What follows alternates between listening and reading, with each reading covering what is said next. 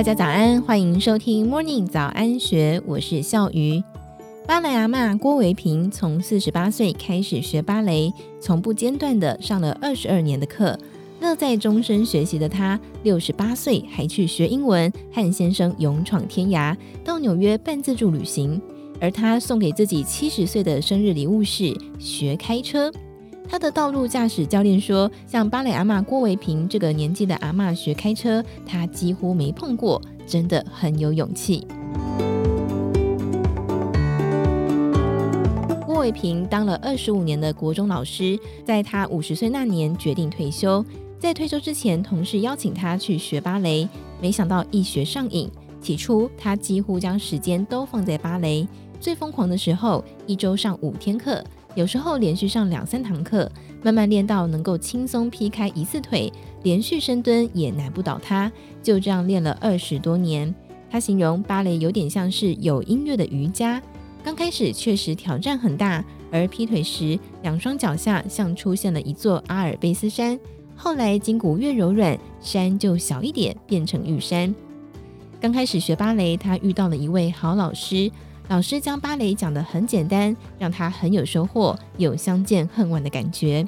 他说，芭蕾的动作缓慢，能够拉到身上的每一寸肌肉，是非常好的全身运动。而且芭蕾能够将筋拉得很软，人就显得年轻。他笑说，从背影看会以为她是小姐，正面看才知道她是阿嬷。上课的时候，学员会扶着把杆，先练习脚踝、脚腕等十组动作。一组动作四个八拍，老师每一次都会换不同的音乐和动作，必须要记下来，所以也可以防止失智。退休之后，他开心跳舞，但是女儿却提醒他，跳舞是利己，要做利他的事。那是二零零四年，正好阳明海运在基隆的阳明海洋文化艺术馆开幕，在招揽导览员，他就当起了志工。当时的馆长和他很合拍，于是馆长邀请他担任导览组长，建立制度。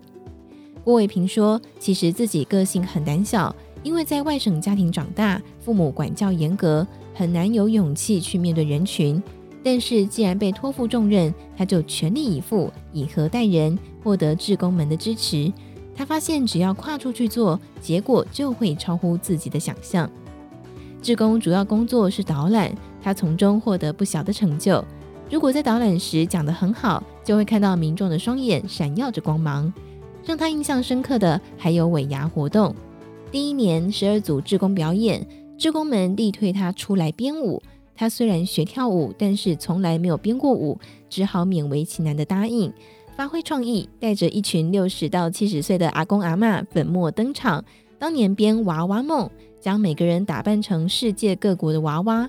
结果编的舞曲得到了第一名，但是除了跳舞，郭卫平还有一个梦想，就是学英文。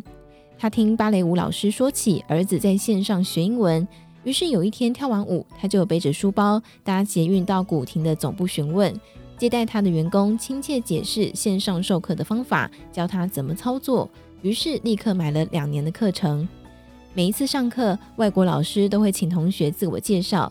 他说他是退休的 grandmother。老师都好惊讶，大概很少遇到这么年长的学生。在学英文的过程当中，他很苦恼自己记性差，单字背不起来，很沮丧。有一次，他又忍不住向先生抱怨，没想到先生告诉他，他是上高兴的，背不起单字没关系。他才恍然大悟，学习是为了让自己有事情做，在上课时和老师、同学互动，就能够忘掉年纪，全心投入英文。所以就放弃去记单字了。神奇的是，以轻松自在的心情学英文，却更容易吸收。两年下来，发现单字进步了，用英文对话的时候也不会紧张，讲得比较流利。他的女儿英文很好，曾经在记者会担任口译。以前女儿都会笑他讲的是菲律宾英文，最近女儿说郭伟平进步了，所以他觉得在他这个年纪学英文，不要在意可以学到什么程度。只要能够打发时间就好。只不过学什么都很认真的他，每个月也会买一本常春藤英文，每天花半小时念一篇。以往每年暑假他都会出国旅行。上英文课之后，他和先生开始半自助旅行，曾经到纽约、阿拉斯加等等地方。他开心地说，学了英文之后，比较能看懂景点的英文标示，还有问路等等。在前阵子，因为疫情，儿子女儿请他照顾小孩，四个孙子是小学和国中生。那段时间，他就把家里变成安亲班，带着孙子玩游戏，安排各种有趣的课程，故意装疯卖傻，逗得他们哈哈大笑。郭卫平说，很多人年纪大就会倚老卖老。他要做到让别人觉得他很好相处，大家都喜欢他。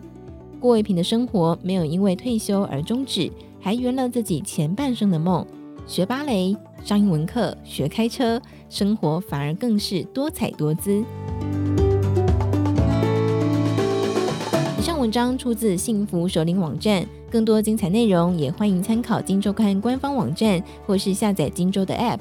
有任何建议，也欢迎留言告诉我们。祝福您有美好的一天，我们明天见，拜拜。